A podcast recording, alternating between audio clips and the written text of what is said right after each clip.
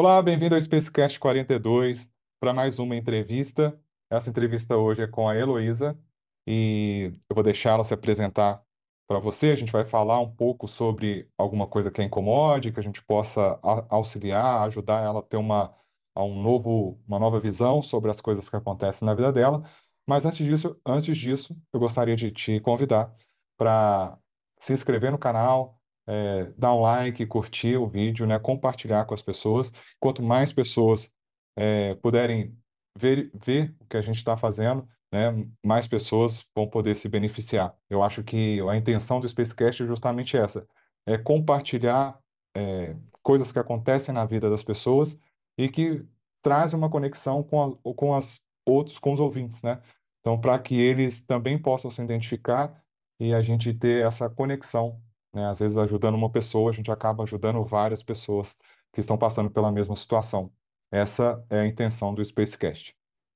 E se você também quer fazer como a Heloísa e participar do Spacecast 42 como sendo um dos nossos entrevistados, só entrar em contato com a gente através do nosso Instagram, né? E manda um direct e a gente pode fazer essa, esse agendamento e você também pode participar contando alguma coisa que te incomoda e a gente poder bater um papo aqui, tá ok? Bom, vamos lá? É, Heloísa, seja muito bem-vinda. Por favor, se apresente aí pro pessoal.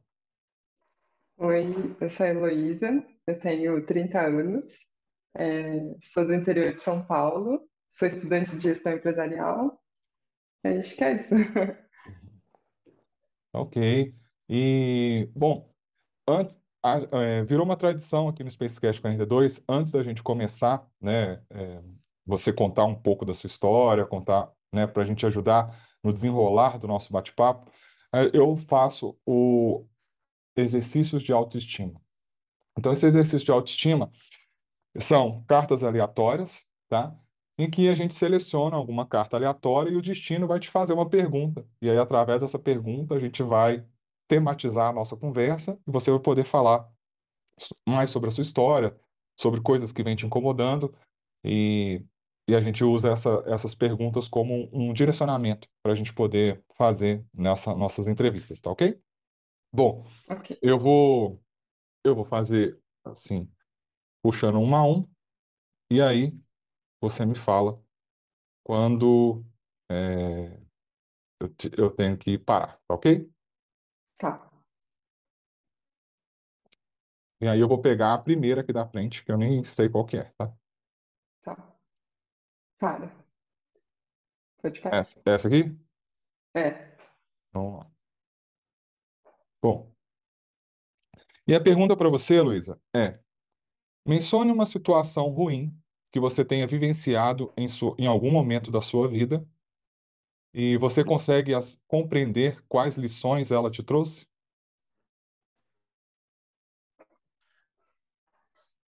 é uma situação ruim que eu vivi e eu consigo identificar alguma É, coisa que ela trouxe, de, isso. Primeiro, é, primeiro, primeiro mencione uma situação ruim, alguma coisa ruim que aconteceu na sua vida. Vamos, vamos por etapa aqui, daqui são, né? Acaba que são duas, uma pergunta que, que puxa a outra. Então, primeira coisa, eu queria que você lembrasse de alguma coisa, de uma situação ruim que você tenha vivido e que você possa compartilhar com a gente aqui.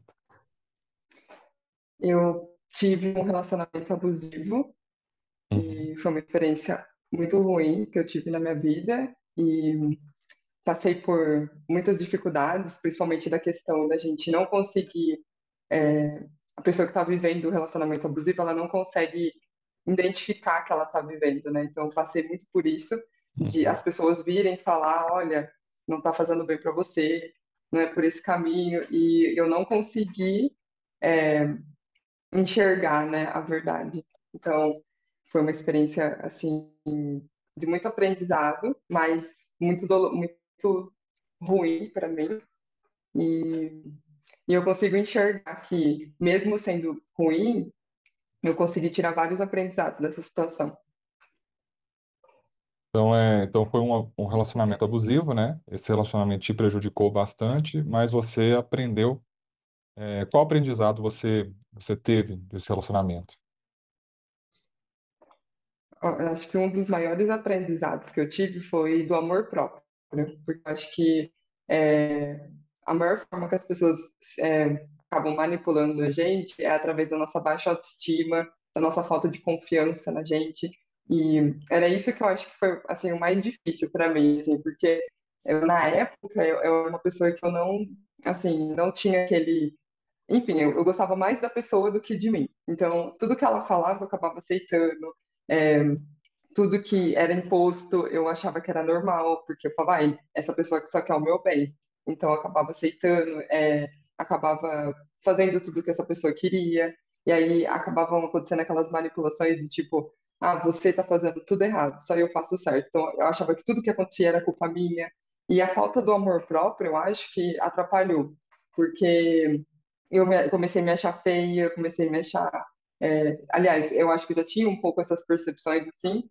E aí, com o relacionamento, ele começou a usar isso contra mim, começou a falar que eu não queria conseguir uma pessoa melhor que ele, ele que eu era uma pessoa ruim, que eu, eu não era bonita, que a pessoa, a melhor pessoa que eu poderia conhecer era ele. Então, isso tudo foi mexendo muito com a minha autoestima. Então, eu comecei a acreditar nisso e não conseguia sair mais desse relacionamento. Ele também começou a usar coisas da vida dele para me manipular, para poder continuar. Então acho que foi um período assim muito ruim para mim. Tá, é, bom, isso isso normalmente, né, relacionamentos abusivos assim, em primeiro lugar, é, quem é o abusador, né? Quem é essa pessoa que que utiliza da da racionalização, muitas vezes, né? um dos mecanismos de defesa do Freud, tá? Racionalização começa a dar contextos e explicações é, bem arquitetadas para justificar os atos, os próprios atos. É, isso é um mecanismo de defesa que Freud chamava de racionalização. Então, eu, eu para é, justificar os meus erros, né, para não assumir os meus erros, eu, eu arquiteto uma, uma justificativa muito bem embasada né, para poder passar, jogar isso para outra pessoa. Essas pessoas, elas, elas primeiro, elas são muito, é, elas são muito inseguras, tá? Então, assim, pessoas que têm esse tipo de relacionamento, elas não conseguem se relacionar com pessoas que têm uma, que têm uma, vamos dizer assim, uma força de, né, um, já esse amor próprio muito bem instalado, porque elas só conseguem se validar em cima de pessoas é, enfraquecendo outras pessoas. Então é aquela coisa assim, eu não consigo, eu não consigo ir até lá em cima. Então uma forma de eu conseguir equilibrar essa equação é jogando a pessoa para baixo, porque aí eu consigo jogar ela no meu patamar, certo? Então isso é uma, isso é uma característica muito grande dessas pessoas que, que usam dessa racionalização e dessa, e dessa forma de agir para poder se manter no relacionamento. Também são pessoas muito inseguras, tá? Então, assim, elas usam, e como elas são muito inseguras, elas sabem como manipular a insegurança do outro, porque é aquilo que ela vive, né? A psicanálise fala, a gente só enxerga no outro aquilo que existe em nós. Então, e também fala uma outra coisa muito importante, que as patologias, né, as, as necessidades mentais de uma pessoa e outra, elas se conectam. Então, uma pessoa que se sente fragilizada, que se sente inferior, né?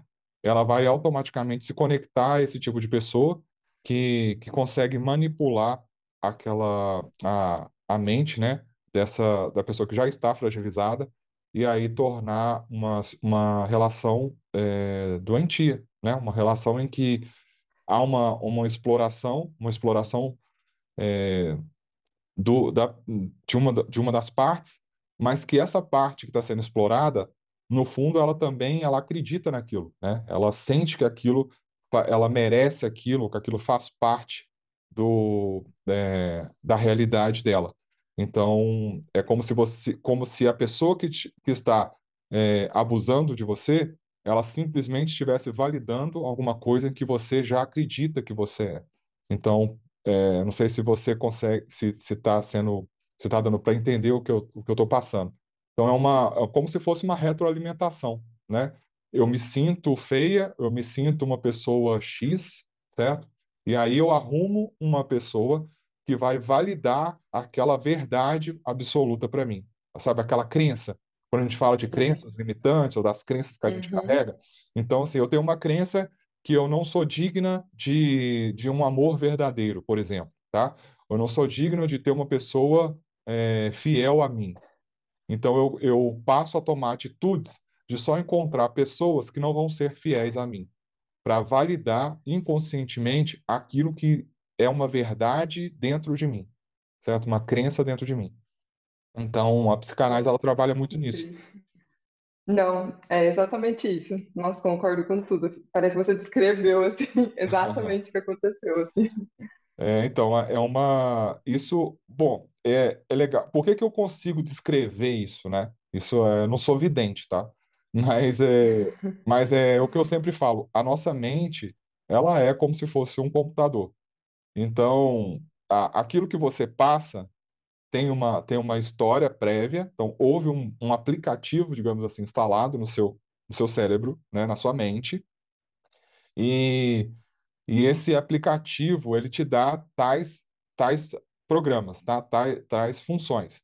E essas funções elas vão se repetindo. Então a gente acha, poxa, eu sou tão diferente, eu sou tão especial, ou as coisas acontecem comigo de uma forma tão inusitada. Mas se você for olhar na base, todas as pessoas que passaram por situações é, comuns, né, iguais a você, as mesmas características, acabam tendo o mesmo comportamento no futuro. Então, isso foi identificado na psicanálise, né? A gente repete padrões de comportamento. E de onde vem esse comportamento, né? É, você já teve outros relacionamentos que foram abusivos ou foi só esse? Foi só esse. Graças a Deus. É, e os, mas os- nos outros relacionamentos, você, no- você teve já outros relacionamentos, né? Sim. E esses outros relacionamentos, você consegue identificar alguma coisa nesses relacionamentos que, que de algum, de certa forma você acabou se doando demais é, e, e não sendo você mesmo? Tipo assim, eu acabei fazendo. Porque no início da nossa conversa você falou que é, o que acontecia era que você passava a fazer bastante, né, a se doar bastante para essa pessoa e, e você não, e tudo que você fazia, além de não ser suficiente, ele ainda te penalizava, te, te criticava, falava que você estava errada, que você sempre era errada, que ele estava certo, né? Uhum. Sim. É, nos outros relacionamentos, você também reparou que em algum momento, ou em, ou em todos os relacionamentos, você acabou se doando demais, é, e pode ser que não tenha sido abusivo, porque você, é, essa pessoa, ela pode não ter, são, ser tão fraca, ela podia ser uma pessoa já mais consciente de, de não usar o outro dessa forma. Mas é, na- eu quero que você repare no seu comportamento nas relações que você teve. E você consegue identificar algum padrão nesses relacion- nessas relações que você teve, de comportamento seu, é, é, como nesse exemplo, né, de se doar, de deixar de fazer alguma coisa que você que era importante ou que você gostava muito em prol da, do benefício da outra pessoa? Não, já tive um relacionamento antes desse, em que eu acabei me doando muito, assim, de, a ponto de ficar. Assim, é, acontecia muito de eu virar a mãe da pessoa, sabe? De ficar atrás, de ficar. Porque às vezes a pessoa não dava aquela devida importância, assim, que eu, eu imaginava que eu devia receber, no caso, sabe? Uhum, Então, aconteceu bastante, assim, de eu ter que, às vezes, deixar de fazer alguma coisa para fazer outra, ou às vezes, tipo, ficar esperando muito dessa pessoa e essa pessoa não não fazer ou não mostrar muito interesse em, em fazer as coisas no relacionamento. Então, antes desse, eu tive um relacionamento que foi dessa forma uhum, e não deu certo também, foi, durou pouco tempo até. Só que esse do abusivo, ele durou, assim, eu não consegui sair de cara, né? Fiquei mais, mais de um ano preso nisso, né? uhum, Então, isso foi uma das coisas que, é, quando eu consegui sair, que eu comecei a enxergar. Eu falei, nossa, como, como que eu não conseguia sair disso antes, assim? Porque esse primeiro, a hora que eu vi que as coisas não estavam ficando bem, eu já consegui sair. Agora, esse não, esse eu não conseguia sair. Mesmo a família, in- inclusive a gente teve, eu tive agressão física, chegou uhum, nesse ponto, assim, é, uhum, chegou na parte de ameaça, ameaça de morte, essas coisas, e eu não conseguia sair, sair, sabe? Era, era um, não sei, um- uma coisa absurda, assim. uhum. Mas você não conseguia sair, você sabe, assim, você, você tem alguma ideia do porquê que você não conseguia sair?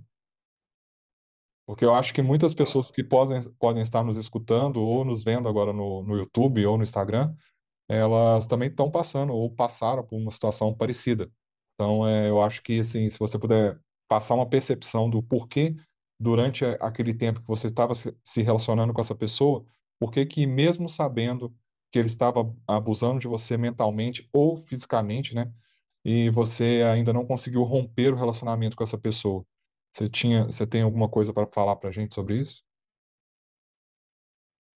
Então, o que aconteceu é que, assim, eh, essa pessoa co- conseguiu me isolar das pessoas. Tipo, todos os meus amigos falavam que, ah, essas pessoas não gostam de você, essas pessoas eh, estão se aproveitando de você. Aí ele, ele, ele trazia um, vários pontos. Ele era muito bom de argumen- argumentação, então ele trazia vários pontos e falava, olha, se afasta dessas pessoas. Aí eu comecei a me afastar, até o Uhum, ponto dele me afastar da minha família. Então ele me isolou no, a ponto de, tipo, eu não ter celular, eu não ter nada. Tipo, ele me isolou, conseguiu me isolar. E uhum, aí eu acreditava em tudo que ele falava. Então eu achava que tudo que ele estava falando era bem. Só ele tinha, estava querendo melhor, é, me ver evoluindo.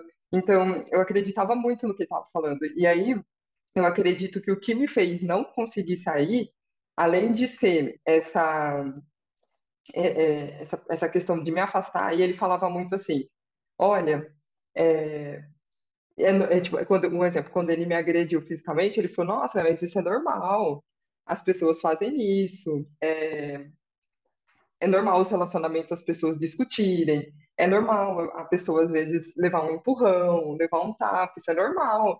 E eu achava que eu falava, ah, ele tá falando, então realmente deve ser normal.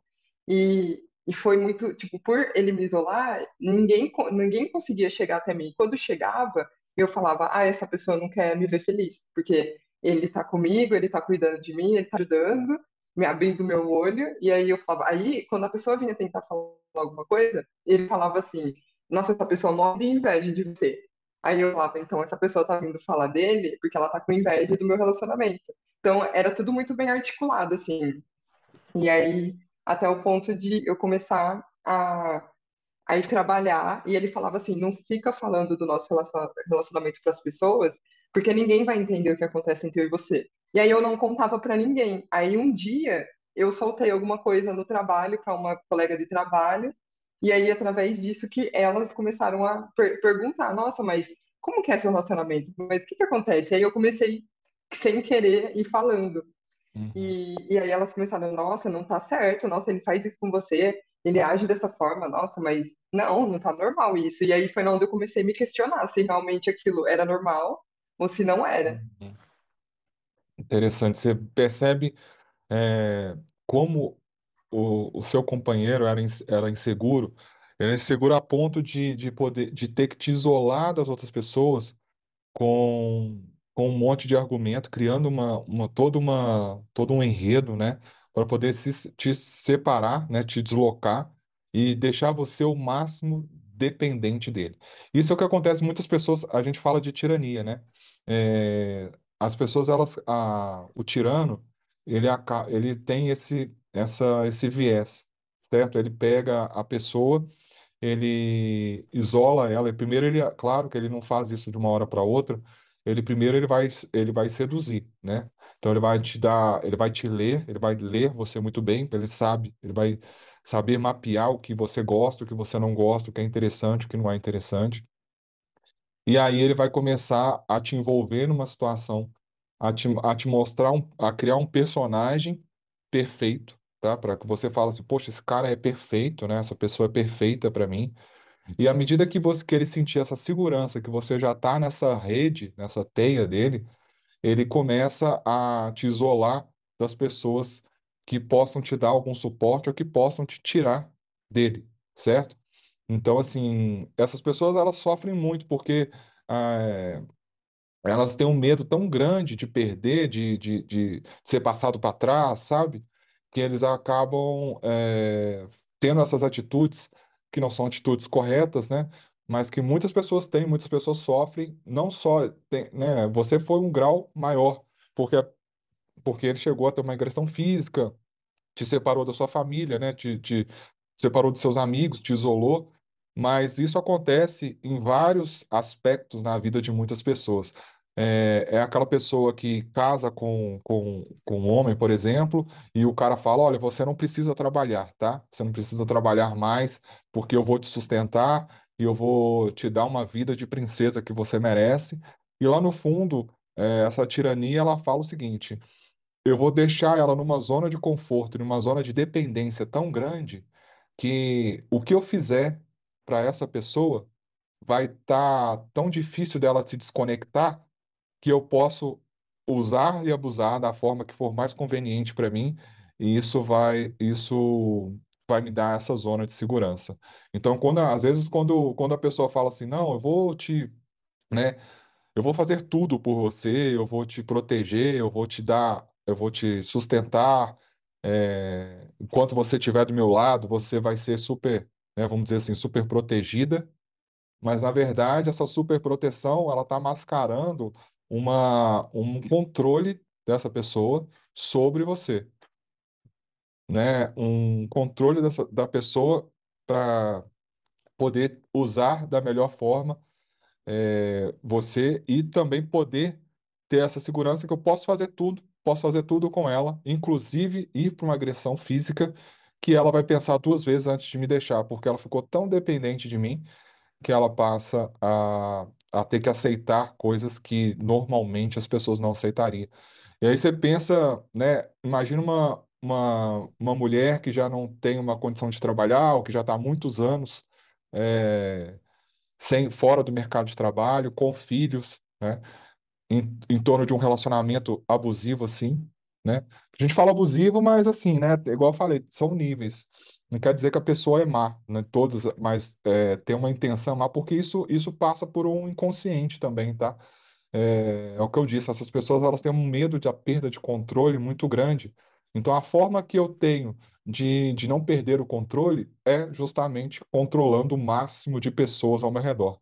Então, da mesma forma que, ela, que ele te controlava, ele controlava as pessoas que estavam ao redor dele. Se você começar, eu não sei com que ele trabalhava, com que ele fazia, mas se você parar para analisar o que ele fazia, provavelmente as, as pessoas ao redor dele, também no ambiente de trabalho, eram controladas por ele. Nossa, faz completamente sentido. Ele trabalhava com vendas, então faz muito sentido porque o vendedor ele tem que manipular a pessoa ou fazer, convencer ela a comprar, né? Então acho que condiz muito com a personalidade dele. Inclusive, ele era assim até com a família. E uma coisa que, era, que chamava muita atenção é que, no caso, ele tinha 25 anos, 26 anos, e na época eu fui o único relacionamento dele, hoje, inclusive. Depois de todos esses anos que aconteceu isso, já faz quase cinco anos, e eu ainda continuo sendo a única pessoa que ele teve um relacionamento na vida dele, assim. E, assim, um relacionamento mais duradouro, né? E e isso é, é, é, uma situação que eu, quando eu consegui sair disso, eu comecei a pesquisar várias coisas. E eu, eu um comportamento que eu achei que era muito parecido dele era do aquele narci, narcisista, tem psicocnarcisista, acho que é o, Uhum. o termo. Era uma pessoa que ela é agressiva, que ela quer, enfim, foi mais ou menos o perfil que eu achei que era mais parecido com o dele, assim. E É. o pai dele agiu exatamente como você falou. O pai dele fez a mesma coisa com a mãe dele. Ela, ele tirou ela do trabalho, deixou ela em casa e ela não podia sair de casa. O Uhum. pai dele fez isso com a mãe, entendeu? É excelente a sua, a sua colocação, né? Quando a gente que é, que é o, acho que é o objetivo mesmo da gente poder conversar, é entender que isso é um ciclo, né?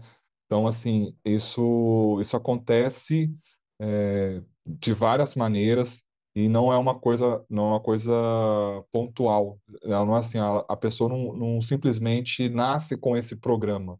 É como eu disse, esse programa ele é instalado e ele é instalado na infância, né? De acordo com Freud, ele é instalado na infância e provavelmente ele age assim porque o pai dele também agia assim e ele identificou no pai dele, né, a relação entre o pai e a mãe, que é a relação que a gente entende como de amor nossa, né? Nossa relação, nossa, o que a gente entende de amor, de relacionamento, ele vem diretamente dos nossos pais, tanto da parte do pai dele, né, e da mãe, como essa conexão que eu, eu- que eu disse, né, que a psicanálise fala que, a, que, a, que as patologias, né, que as, vamos dizer assim, que, o- que os desequilíbrios mentais, eles se conectam.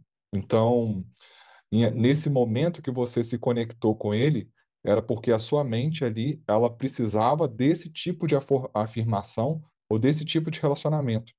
Então, é, acho que convém também a gente dar uma analisada em qual era o seu relacionamento, ou qual é o relacionamento seu com seus pais, para que você consiga identificar de uma forma mais profunda as coisas que têm refletido na sua vida. Porque é, o que acontece? A nossa, a- esses programas, né, essas, esses comportamentos que a gente tem, ficam tão automatizados na nossa mente que a gente passa a não pensar sobre eles. E a gente acha que é normal, ou, ou, ou a gente acha que sempre foi assim, sempre vai ser, sempre será, é, e não para para analisar o porquê a gente toma as atitudes que a gente toma. E aí, quando a gente para para analisar por que que eu tomo essas atitudes e por que, é, e por que que essas atitudes estão me levando a escolhas ruins ou a, ou a momentos de vida que não são os momentos que eu sonhei ou que eu mereço, né? A gente tem que, não tem como a gente chegar nessa resposta sem ter uma análise dos, do comportamento da nossa família, dos nossos pais dos nossos avós e o que você conseguir de informação é, analítica, né? De uma, de um, vamos dizer assim, quando eu falo analítica, você não é você simplesmente, sabe quando a gente assiste um filme e fala assim, ó, esse aqui eu estou assistindo um filme por lazer, então eu não estou pensando muito no contexto que está por trás. Mas se eu te falar assim, agora assiste esse filme novamente, mas assiste ele de uma forma analítica, entende o que está acontecendo e por que que as coisas estão sendo feitas dessa forma.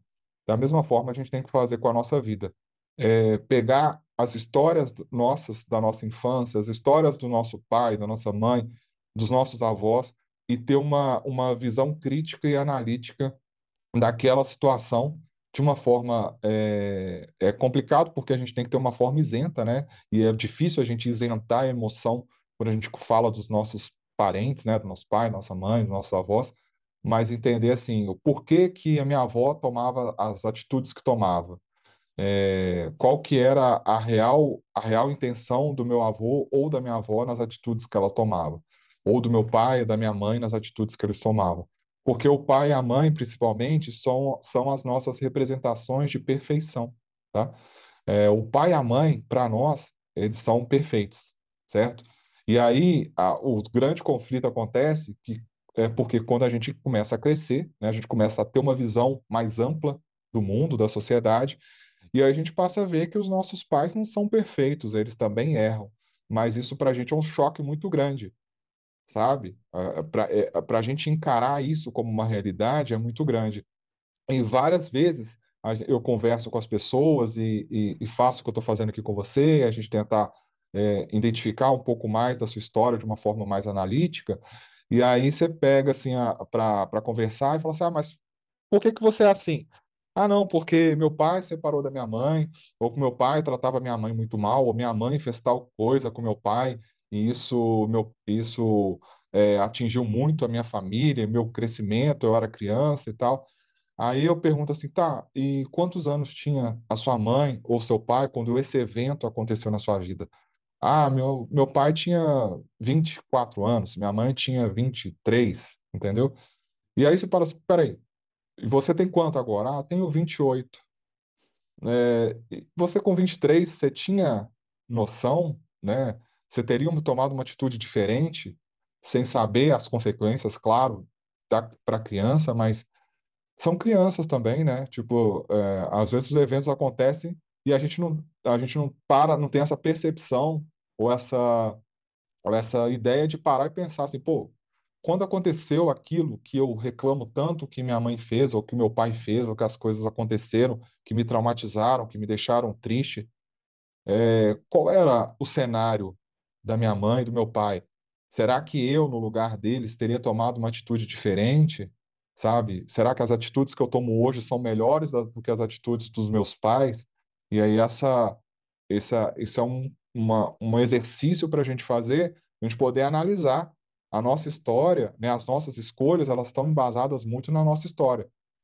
Mas a nossa história, a gente tem muito de dos nossos pais como vilão, sabe? Eles são sempre, porque eles, eles, é, eles são nossa, a nossa representação de perfeição. Eles não têm a, a possibilidade de errar. E quando a gente percebe que os nossos pais erraram, então é para a gente é muito duro e a gente também cobra muito deles. Fica muito duro, né? E aí o, até o Renato Russo falava, né? São crianças como você, que você vai ser quando você crescer. E a gente não tem essa percepção. A gente acaba cobrando demais os nossos pais, cobrando essa perfeição, cobrando que eles que eles tenham uma atitudes que a gente não teria. Então é, é meio injusto, né? Isso com, com, com os pais.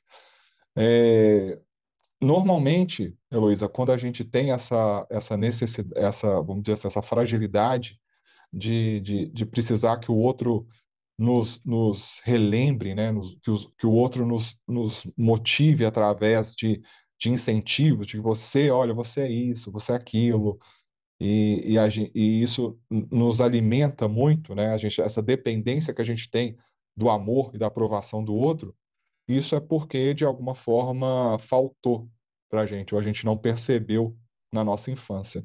Então, provavelmente, né, é, eu não te conheço, mas é, é como eu disse, a gente consegue identificar algumas coisas através das dificuldades que as pessoas têm.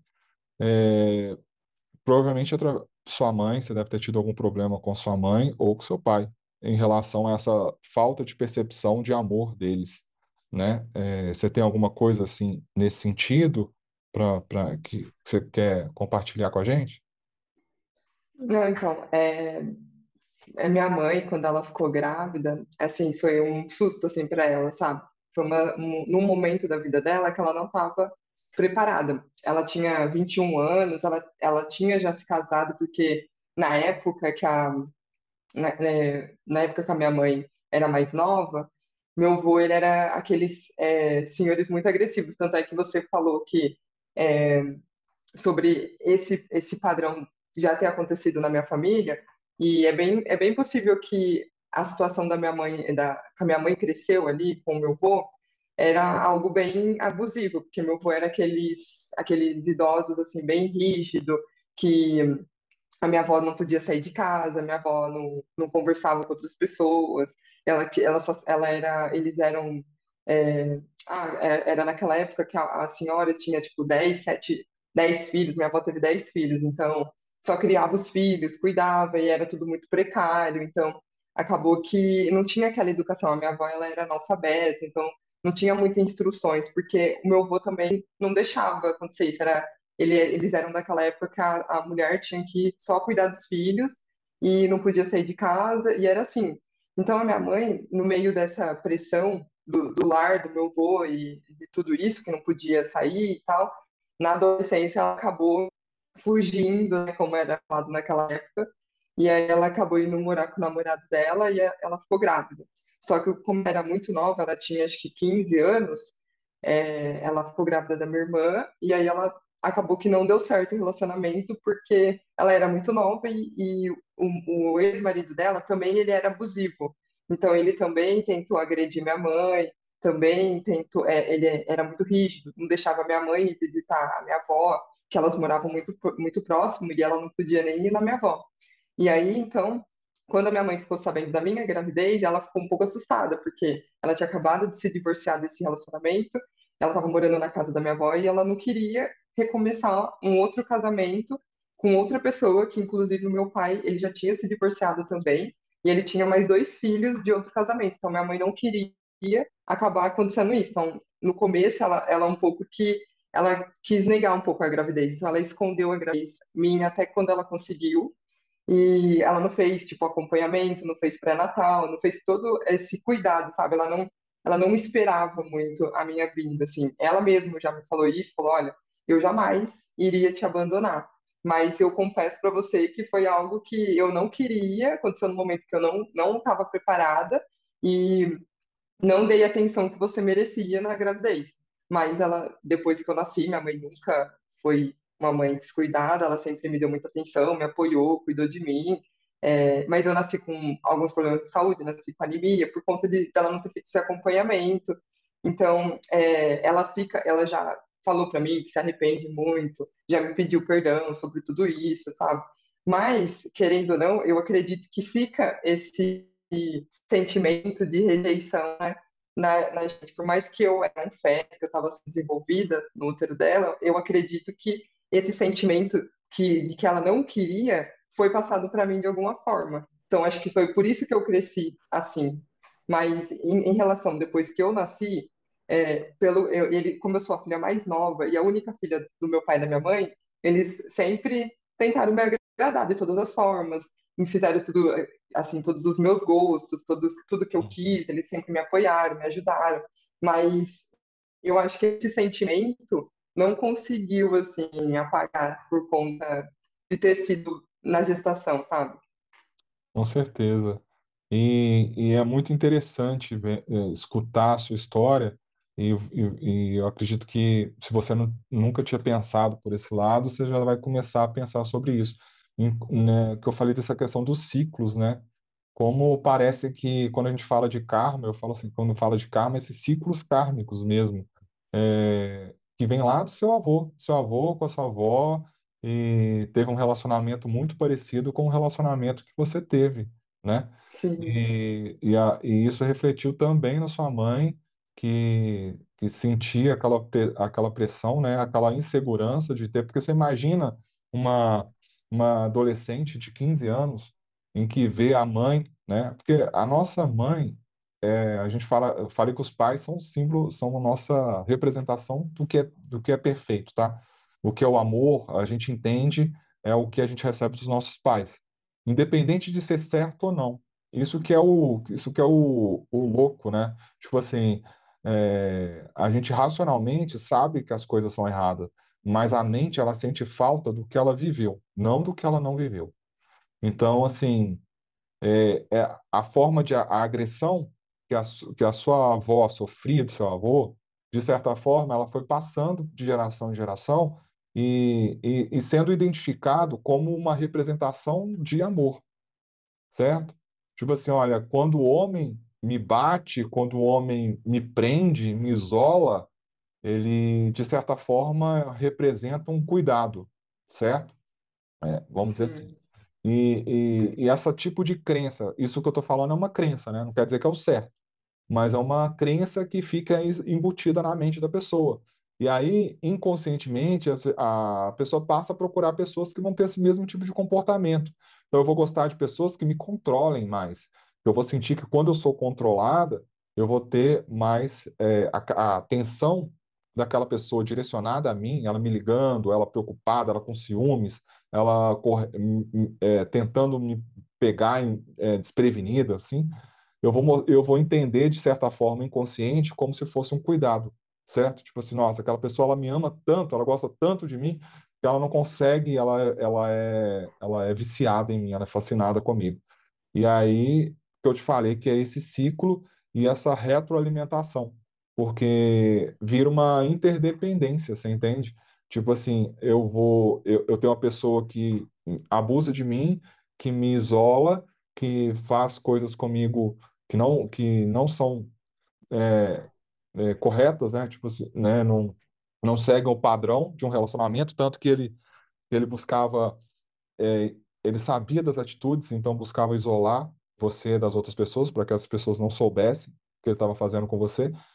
E, de certa forma, aquilo também te alimentava.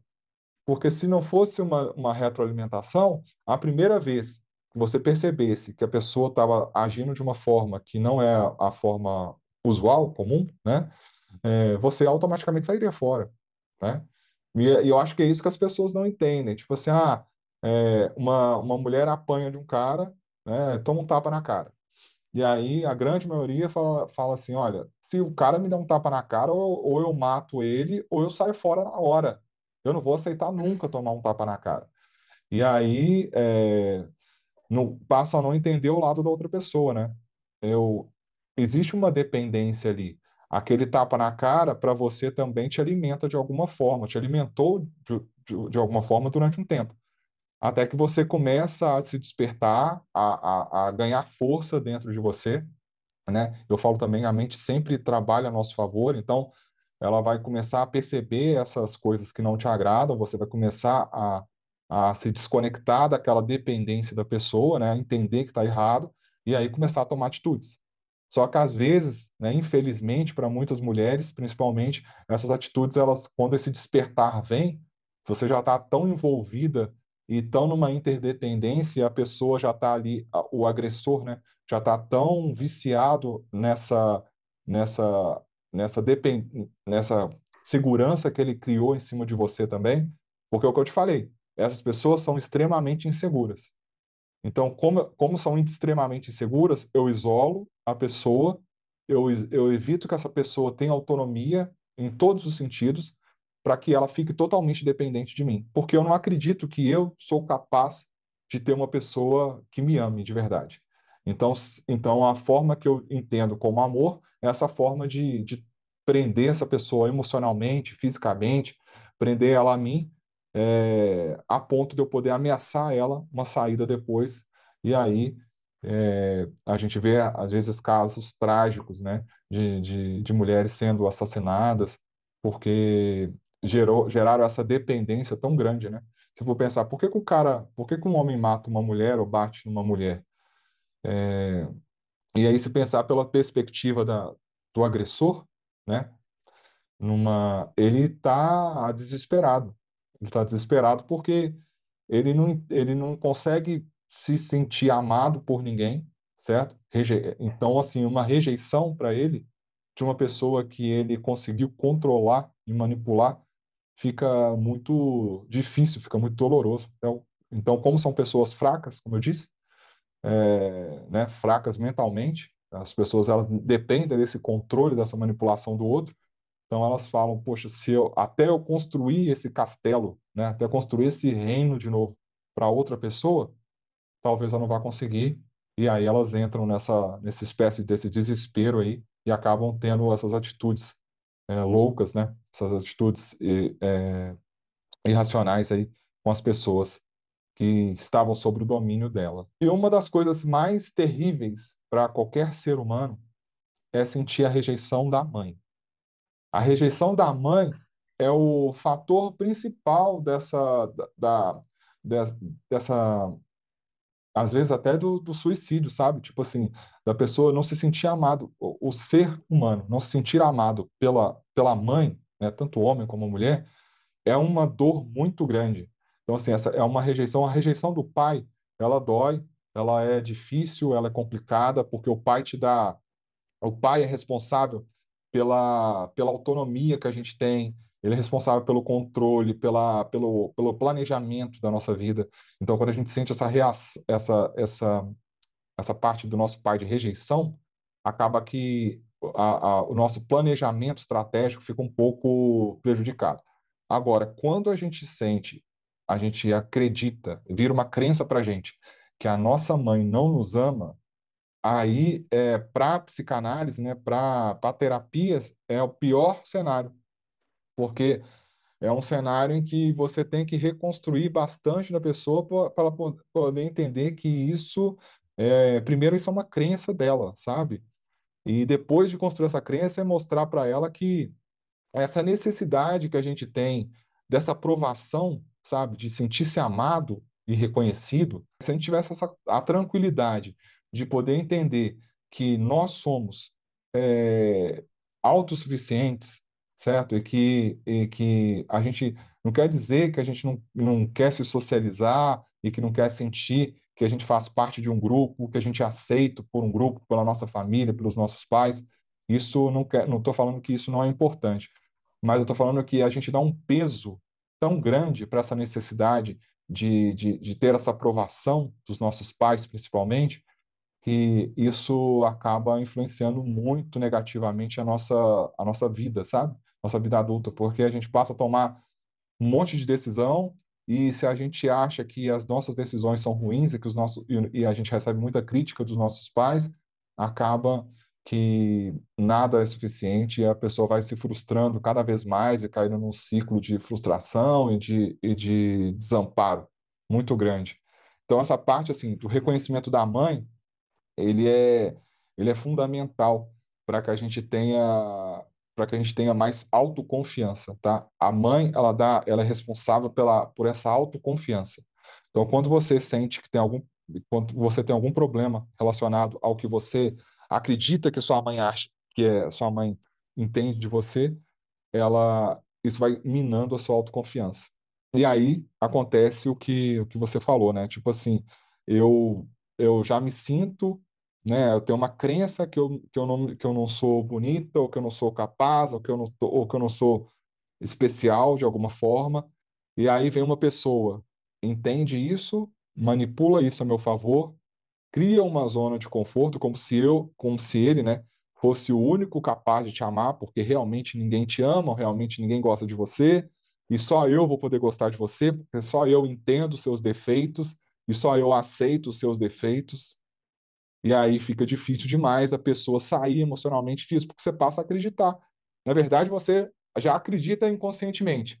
Aí você tem uma pessoa que reforça isso, né?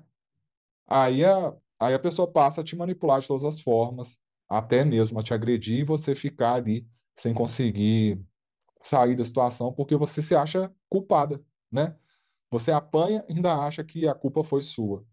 Então, isso é uma, isso vem muito dessa, dessa, dessa percepção de não, de não se sentir aceita, sabe? Tipo, é, igual, igual assim, eu já conversei com pessoas que tiveram uma situação parecida com a sua. E eu falo até de suicídio porque uma dessas, dessas pessoas até falou, cara, eu tô, eu pensei até em tirar minha vida, porque eu acho que, é, sabe, você olhar para sua mãe e você sentir que você, você foi um peso, você foi uma pedra no caminho dela, você foi, um, você foi uma, uma pessoa que, que atrapalhou a vida dela, sabe? E, e, que, e aí você fica com aquele peso ali, e você fala, poxa, se eu não existisse, de repente seria melhor. É, e aí eu falei, poxa, cara pensa, pensa por uma outra, por uma outra maneira, né? É, isso você está dando, é, como disse, você está dando muito peso para essas coisas. É, ah, mas minha mãe tinha 15 no, no caso, essa pessoa foi bem parecido mesmo. A mãe dela tinha 15 anos, não me engano, e aí engravidou, né? Engravidou dela. E aí a, a culpa que ela carregava na, durante a adolescência e a vida adulta dela é que a mãe é, a mãe tinha, não tinha aproveitado a juventude, sabe? Não podia sair, não, não saiu para balada, não pôde ter namorados, não podia fazer as coisas porque dos 15 anos, né, começou já a ter que cuidar de uma criança e que ela sempre foi um, um peso para a mãe dela. Aí eu falei, gente, é, primeiro você não teve culpa nenhuma disso, né? Então, assim, essa culpa que você carrega é, é, é uma culpa, né, real. Você não teve culpa disso, das escolhas que sua mãe teve, certo? E a outra é você, de alguma forma, às vezes até salvou a sua mãe, né? Tipo assim, te- teve uma. Nada acontece por acaso, então você é, talvez a, a- a- essa, essa, esse destino trouxe você para sua mãe como um presente, como uma forma que ela pudesse se reorganizar, e eu tenho certeza que ela é muito grata por isso. Então, assim, essa culpa que a gente carrega, essa sensação de, poxa, eu eu eu fiz eu sou eu sou aquilo eu fui não fui planejada sabe tipo assim eu não fui uma pessoa é, em que minha mãe queria ganhar eu fui eu senti essa rejeição dentro do útero até o, que seja até no, no ato do meu nascimento né esse descuido é, ele é, é o que eu te falei do, do ponderar sobre a situação né Poxa, sua mãe era uma criança, uma adolescente, uma jovem adulta e estava ali cheio de, de conflito com o pai que batia na mãe e com relacionamentos que estavam indo pelo mesmo caminho e ela não querendo repetir os, os erros que a mãe estava repetindo e aí não sabia como tomar, tomar decisão. Aí veio, né, a sua irmã, e veio você e, e trouxe uma responsabilidade a mais, um norte. E e a- eu tenho certeza que a sua mãe tem muito orgulho de ter conseguido é, criar vocês e, e- e ter, né, igual ela já te falou, que ela, poxa, eu, eu gosto, eu tenho essa, eu tenho essa gratidão, né, de ter conseguido organizar e criado minha vida através disso. Então se apega a essa, a essa, a isso, sabe? Essa crença de, de que você foi um presente de Deus para sua mãe e que e que é a sua mãe é a mulher que é hoje, né? Porque ela passou porque, pelo que ela passou, da mesma forma que você é a pessoa que você é hoje, a fortaleza que você encontrou pelas dificuldades que você passou. Então, eu encaro muito isso, sabe? Tipo assim, todo, toda essa, tudo que a gente passa na vida vem para nos ensinar de alguma forma.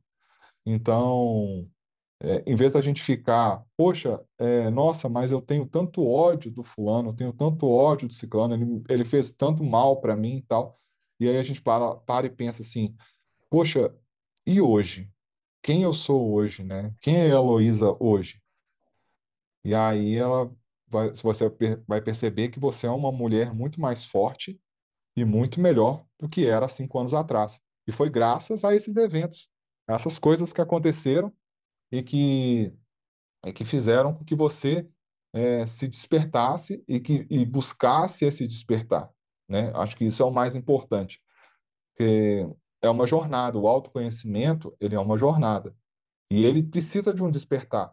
E, infelizmente, né, eu não conheço, pelo menos que eu saiba, não existe um outro caminho é, para esse despertar que não seja através de um sofrimento, sabe? Tipo assim, de, um, de, um, de, um, de uma situação crítica em que a gente se coloque num, num, num ponto tão crítico e agora eu tenho que tomar uma decisão, agora eu tenho que sair dessa zona de conforto e encarar uma, uma nova versão minha e essa nova versão minha, eu quero que ela seja melhor do que aquela que foi anterior. Então, isso é muito importante, isso é muito bonito, porque é o que nos move para frente, sabe? É o que faz a gente ir para frente. É você parar e pensar o seguinte: eu sou uma pessoa melhor e eu busco ser cada dia melhor, porque em algum momento da minha vida eu sofri muito e esse sofrimento fez com que eu me enxergasse de uma forma que eu nunca enxerguei na vida. E agora eu estou começando a perceber e dar os pontapés iniciais para uma nova fase da minha vida, para uma nova, uma nova era de descobertas e de autoconhecimento. E aí eu passo a entender que várias coisas que eu fiz, escolhas que eu tive, eu tive a minha parcela de culpa nisso, entendeu? mas que eu não posso me penalizar. Tipo assim, é, uma coisa é eu reconhecer que eu, eu errei. Eu errei, eu fiz uma escolha é, que não foi a melhor para mim. Mas essa, é, essa culpa, ela para ali, certo? Até ela para o momento que eu entendo o seguinte: eu errei, mas este erro serviu como um gatilho para que eu me direcionasse para uma outra oportunidade que vai ser muito melhor para mim do que se eu tivesse mantido, sabe, na minha zona de conforto. Então, isso, isso faz parte do, do crescimento de todos nós e é muito importante. Nossa, eu concordo com tudo que você falou. É exatamente isso que aconteceu. Tipo, passei é, por todos esses, esses processos, né?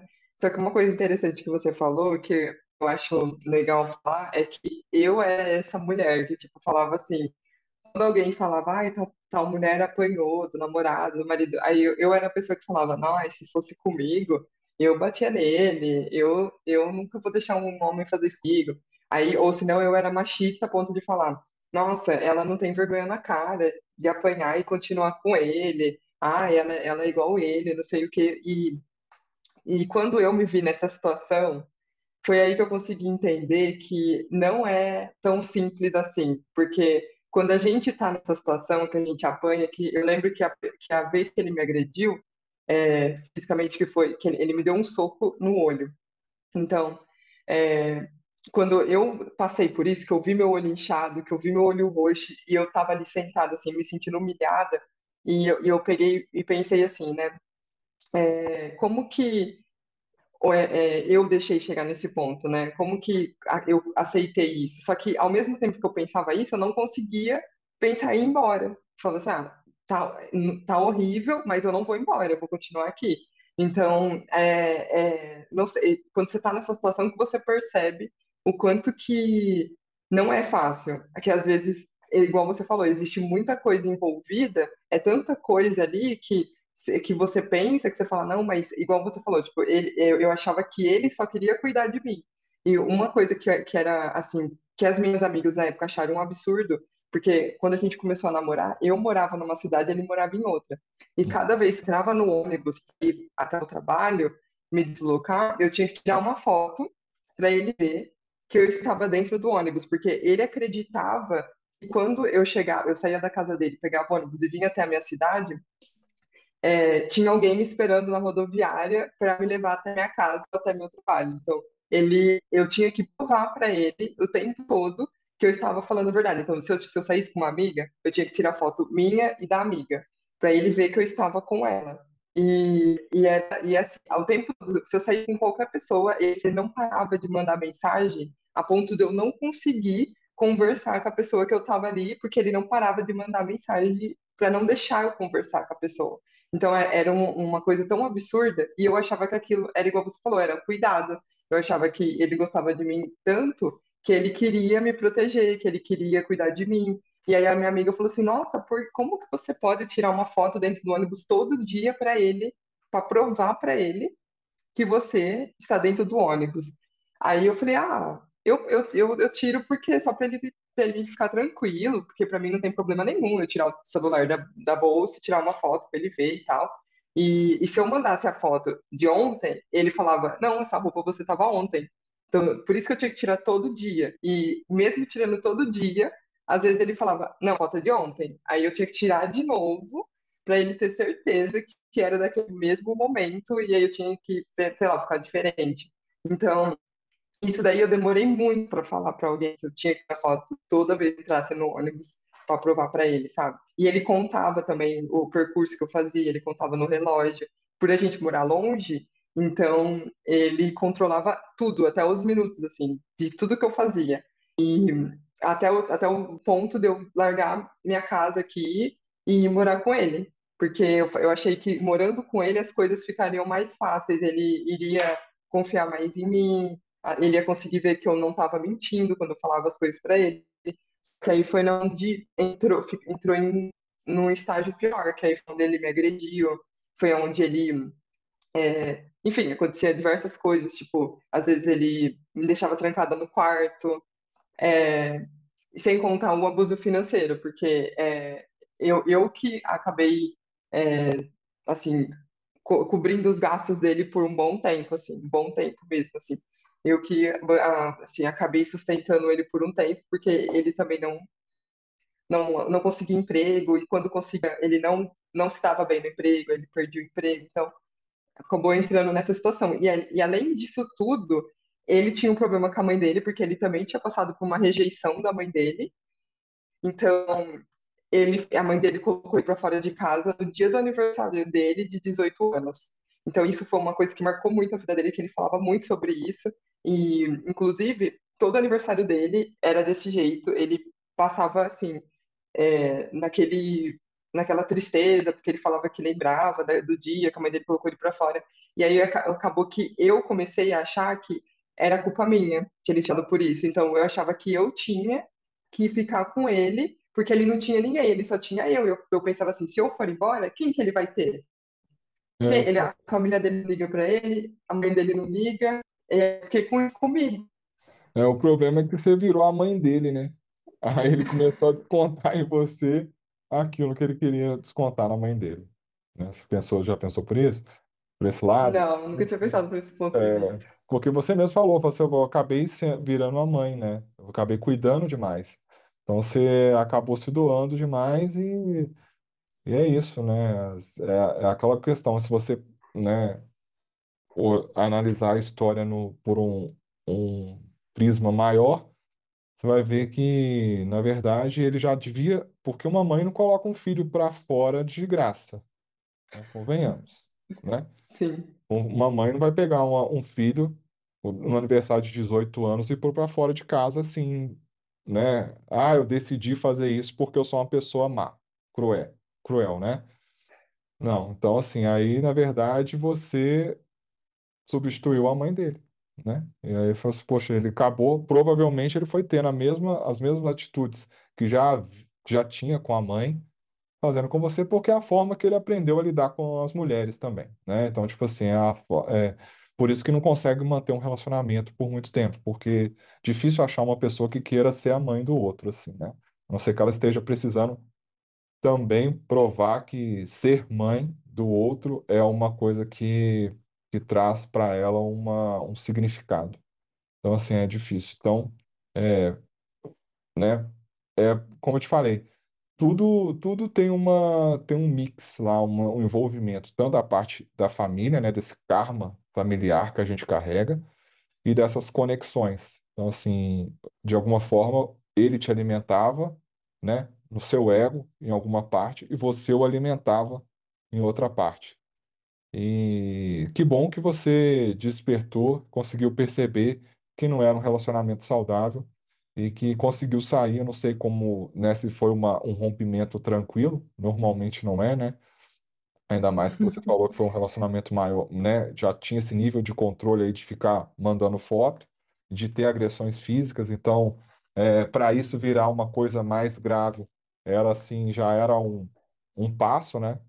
E que bom que você teve é, a percepção e a ajuda das pessoas. Acredito que, é igual você falou, você não tinha espaço para conversar e de repente você conseguiu, através de uma brecha aí, é, as suas amigas começaram a perceber que isso não era um, um relacionamento saudável e aí começaram a te dar uma visão, né, maior do, do que estava acontecendo, conseguiram te tirar desse, desse ciclo aí, de acaba sendo um de autodestruição, né? Porque é, tanto para você como para ele, porque essa dependência emocional, esse vínculo emocional que a gente cria com as pessoas, nunca é benéfico.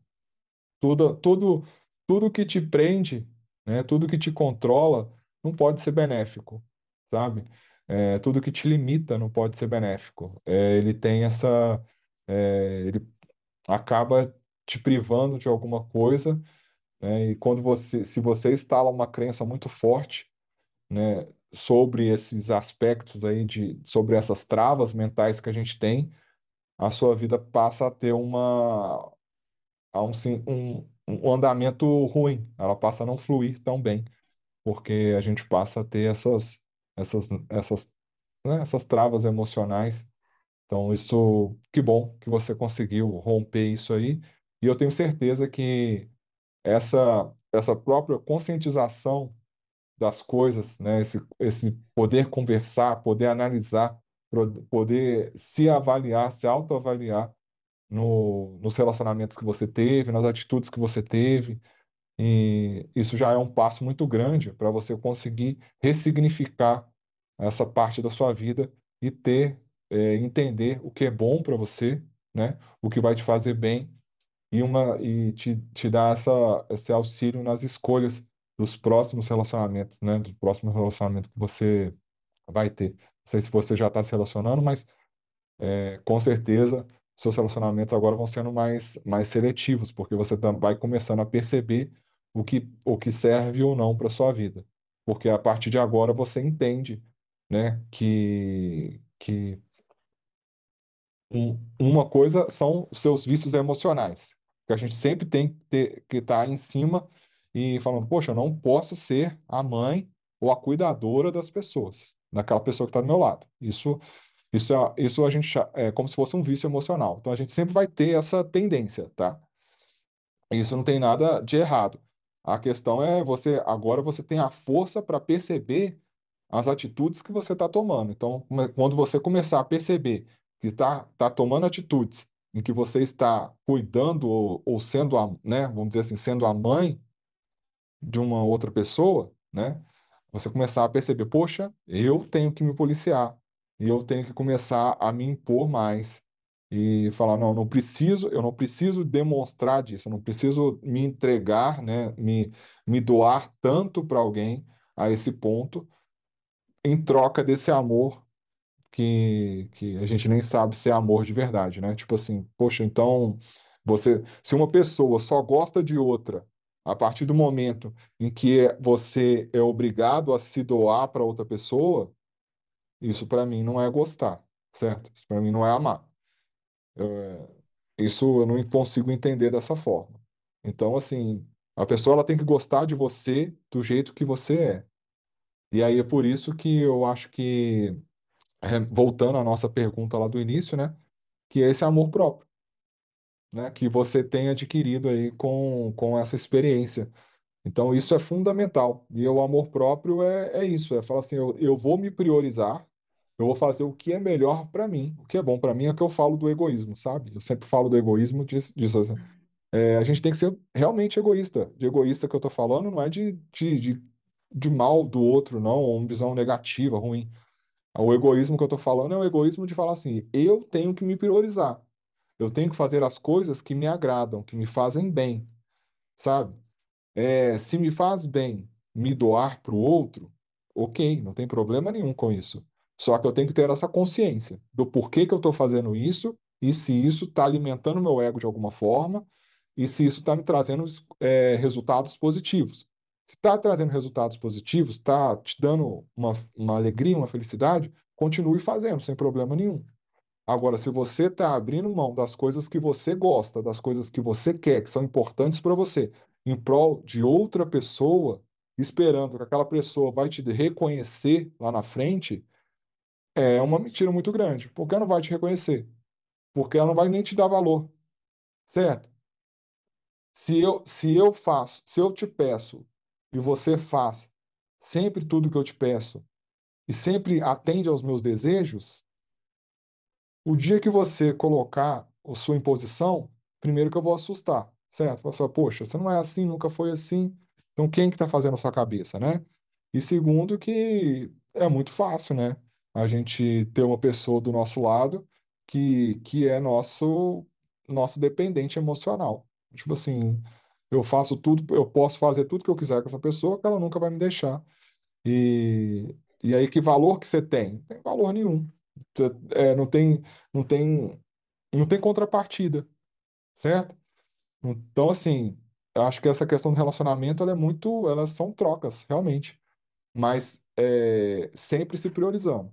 A pessoa, ela tem que gostar de você do jeito que você é. Se ela não gosta de você do jeito que você é, melhor ela sair rápido do que você ficar perdendo tempo, né, com uma pessoa que, que não vai te dar valor e não vai te dar, é, não vai te agregar em nada. Você tem que, né, acho que a, a questão do convivência um com o outro é, as pessoas elas têm que agregar, ela tem que, ela tem que acrescentar em você alguma coisa. Ela tem que te dar um impulso para frente. Um relacionamento que te joga para trás nunca pode ser um relacionamento positivo, nunca vai, nunca é uma coisa, né, não, não, não tem nexo eu ter um relacionamento com alguém e esse, e esse relacionamento fazer eu ser uma pessoa pior ou eu ter menos prosperidade ou eu ter menos é, é, conhecimento, ou me- autoconhecimento, sabe? Isso, isso para mim não, não, não faz sentido, certo? Certo. Não, perfeito. Acho que é isso aí. Acho que foi tudo isso que você falou. Sintetizou exatamente tudo o que aconteceu, a questão do, de buscar autoconhecimento, que eu venho trilhando já faz um tempo. A partir desse momento aí que começou minha caminhada, né? E hoje, graças a Deus, consigo falar tranquilo sobre tudo isso, mas por um tempo foi muito difícil mesmo. E acho que é, a questão de sair mesmo do relacionamento nesse nível realmente é muito complicado, principalmente sair e o que, o que eu mais assim achei interessante foi sair com cabeça para continuar a vida, né? Para poder estar aberto aos novos relacionamentos, porque muitas pessoas saem não, tão, não conseguem mais ter um relacionamento normal. É, hoje eu já sou casada, né? E tenho um relacionamento com meu marido totalmente diferente do que eu tinha com ele. E eu, isso é, uma, é o que eu mais eu sou grata a isso, a de não ter ficado nenhuma sequela, assim, é, de nada desse relacionamento em mim, sabe? Então, consegui é, absorver bastante coisa, consegui dar a volta por cima, e, e é isso.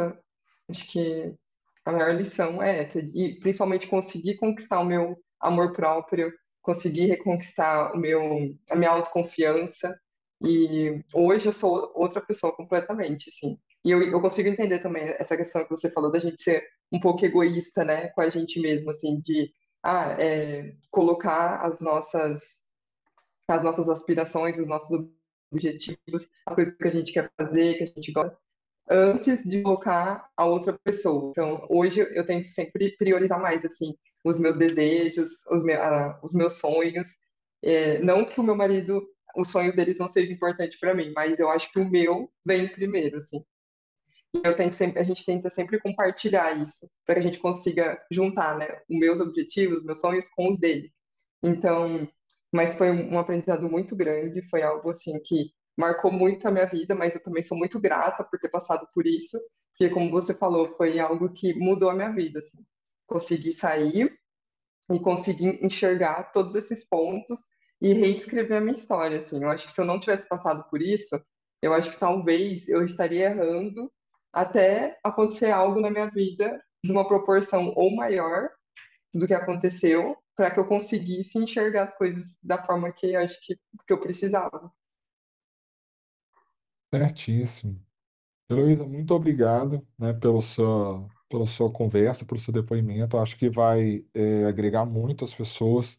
É, tenho certeza que muitas, né, principalmente muitas mulheres que assistem, né, o nosso, nosso podcast, Spacecast 42, eles, né, passaram. Eu, nos meus, nos meus estudos, nas minhas conversas, eu vejo quanto, quanto as mulheres sofreram abuso de, né, de vários, vários tipos e, e como é, é pesado para elas essa parte da, da formação, sabe?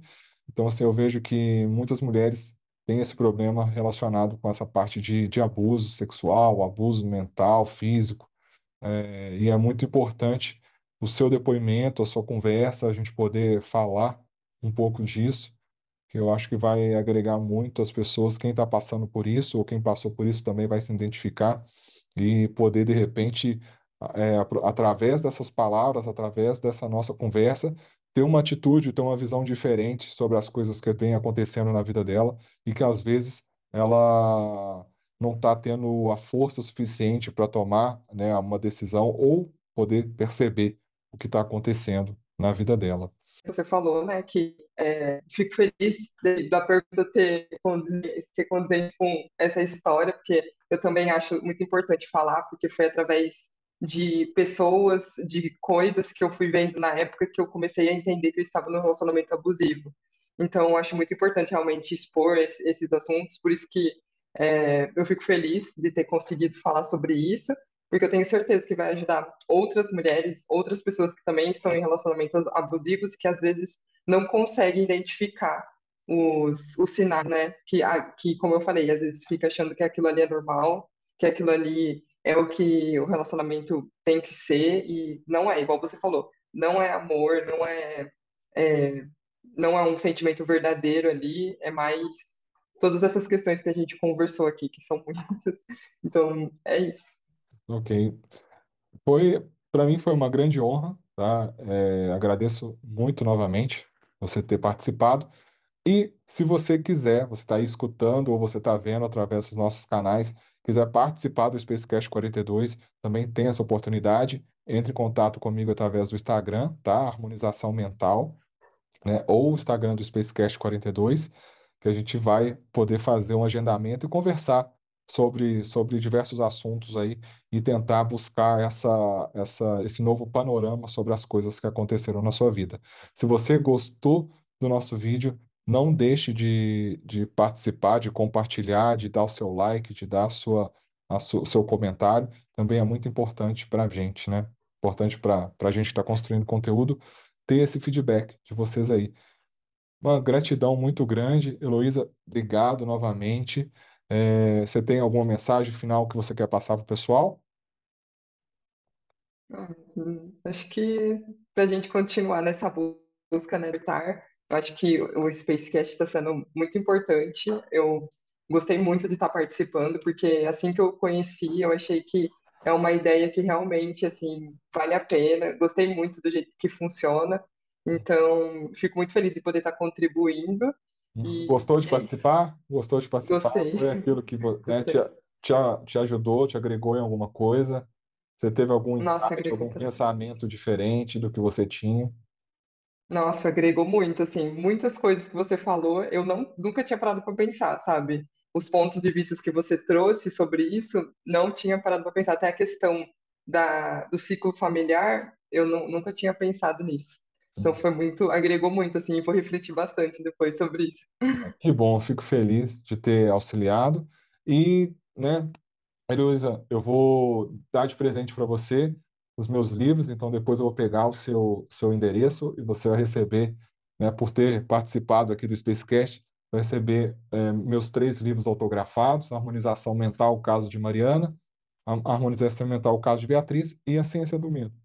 Então, eh, se você ainda né, não leu, né, também tem, e está aqui nos escutando também, ou está aqui no, nos assistindo, você também pode escutar os livros gratuitamente no Spotify, só entrar em harmonizaçãomental.com.br e você tem lá os livros em PDF para você poder imprimir se quiser, e os livros em áudio, audiobook. O audiobook está bem bacana, também recomendo. É, se você gosta de escutar, às vezes está no carro aí, coloca os livros no, no carro para poder escutar. Vai gostar bastante. Luísa, muito obrigado e a gente se vê, né, na, é, nos nossos, nas nossas conversas aí no futuro. Precisando de alguma coisa, pode contar comigo. Muito obrigado e até o nosso próximo Spacecast 42. Até lá.